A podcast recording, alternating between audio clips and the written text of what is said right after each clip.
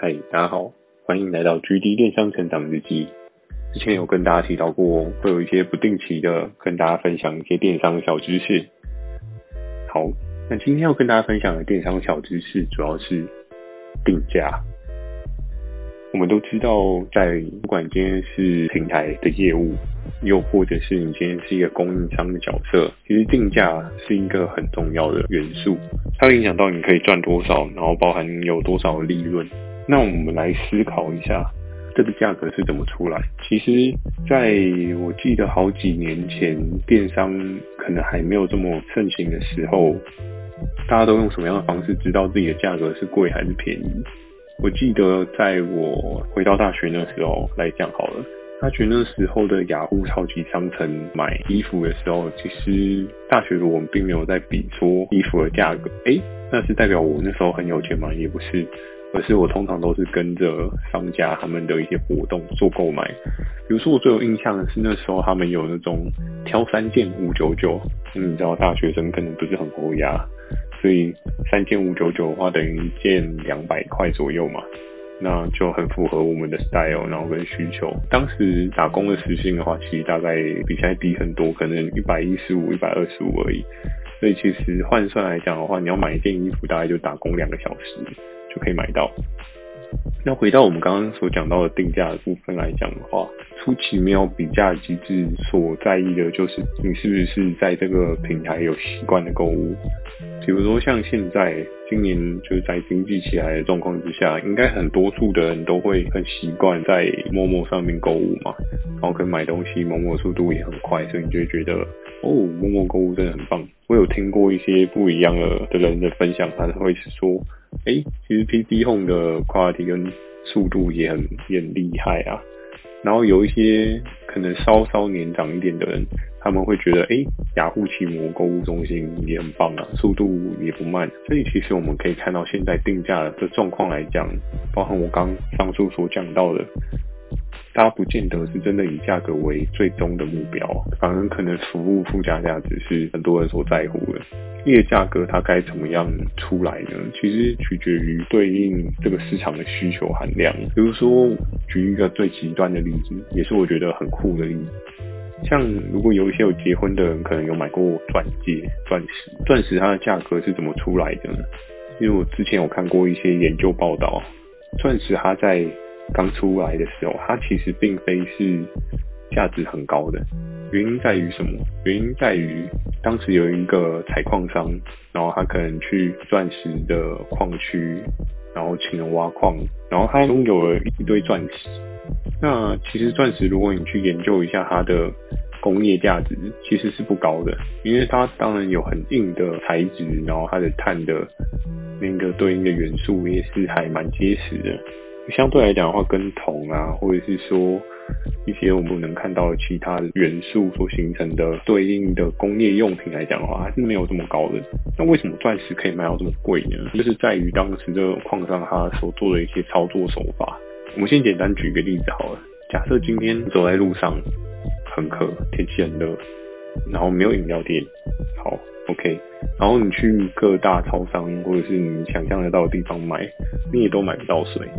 但是凑巧我手上就有一罐水，那这时候你可能会问我说：“诶，我想要买你这罐水，因为我很渴，你卖我十块可以吗？”可是如果当我知道就是全世界都没有水了，只剩我有水的状况，那是不是我还要卖你十块？这其实就是一个值得考虑的问题。所以其实当初钻石为什么能够有这么高的价值？就是在于对应的矿藏，它其实做了很多的操作手法，然后它去有点半垄断的一个矿产的行业，然后它让这个世界上的钻石流出的比率没有那么高，就会变成是说物以稀为贵，这是大家都知道的。所以当你的产量没有那么高，大家就会觉得说，哦，那我今天买到这个钻石一定很厉害，一定很有价值，它有保值的效果。经验产量不多，相对来讲的话，它的价值就很可怕嘛。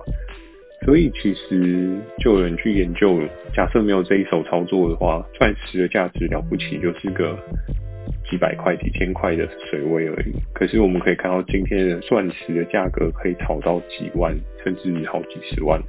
更夸张的一些有精美工艺的，对不对？你如果有看过那种英国女皇所戴过的，还是谁谁谁所带过的，那那一些钻石它就会非常非常的贵，甚至到几个亿都有可能。所以其实价格这件事情，在各个领域，不管是实体，包含到现在的电子商务。其实定价都是一件非常重要的事情。回到刚刚一开始所讲，想要作为一个平台的业务，又又或者是供应商的角色，你该怎么样去对对应的价格做好定价的策略？其实我觉得最重要的事情，你要先去研究对应这个产品的需求，你要先去了解，就是为什么大家会需要这个东西，然后需要这个东西的人的多寡。然后有在做这个东西的人的多寡也很重要，比如说像刚刚讲到的有水好了，你口很渴，我有一罐二十元的泰山纯水，但是全世界只有我这一罐水的时候，我可以十元的水卖你一百万。可是假设今天有二十个人都有我手上这一罐水的时候，我开一百万，你还会买吗？我相信你一定会觉得我是一个诈骗集团，因为。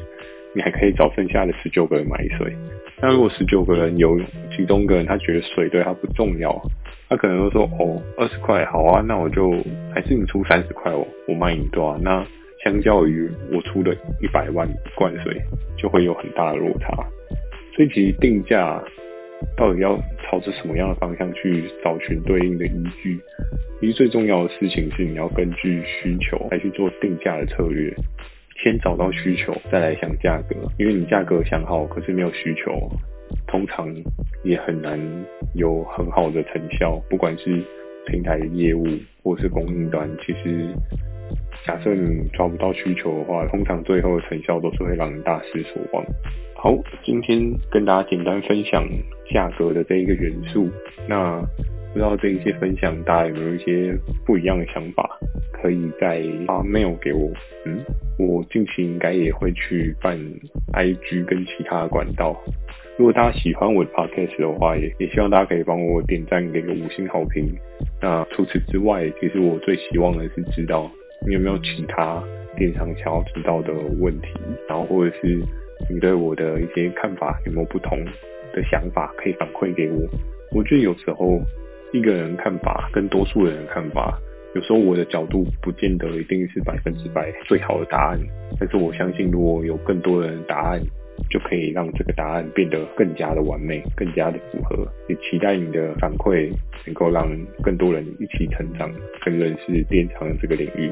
好，我是 GD，那我们今天的电商成长日记就到这边，大家晚安。